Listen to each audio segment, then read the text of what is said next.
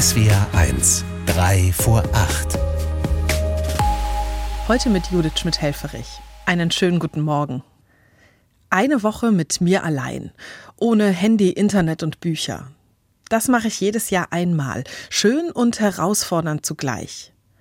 Schön, weil es gut tut, mal aus dem Alltag rauszukommen, alles hinter mir zu lassen und durchzuatmen. Zeit nur für mich und für Gott. Aber es kann auch ganz schön hart sein, weil mich dann nichts mehr von mir selbst ablenkt.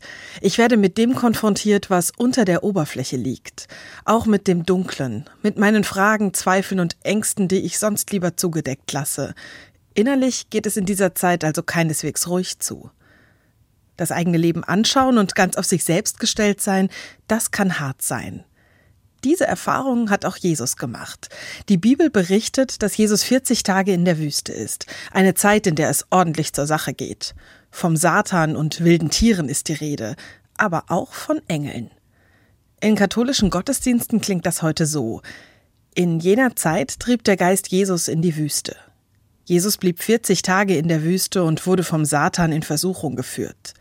Er lebte bei den wilden Tieren und die Engel dienten ihm. Der Satan, er steht bildlich für das Böse, für Gedanken und Fantasien, die mich ausdauernd belagern und die mich wegbringen möchten von einem Leben, das mir und anderen gut tut. Zum Beispiel, wenn ich mich mit anderen vergleiche und der Neid Platz bekommt. Das schafft erst in mir Unfrieden und dann auch im Miteinander mit anderen. Und wenn ich an mir selbst zweifle oder einsam bin, dann fühlen sich die Gedanken manchmal an wie wilde Tiere, die über mich herfallen und laut brüllen.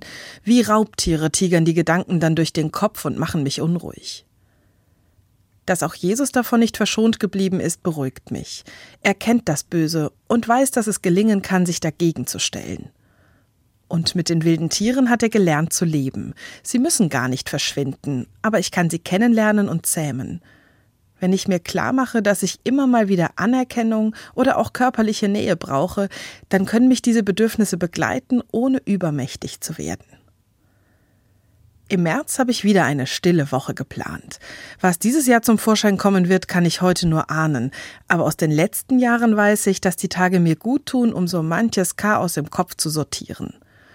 Und hoffentlich geht es mir so wie Jesus in der Wüste. Er hatte nicht nur die Einsamkeit und die wilden Tiere an seiner Seite, sondern auch die Engel Gottes. Judith Schmidt-Helferich aus Heidelberg von der Katholischen Kirche.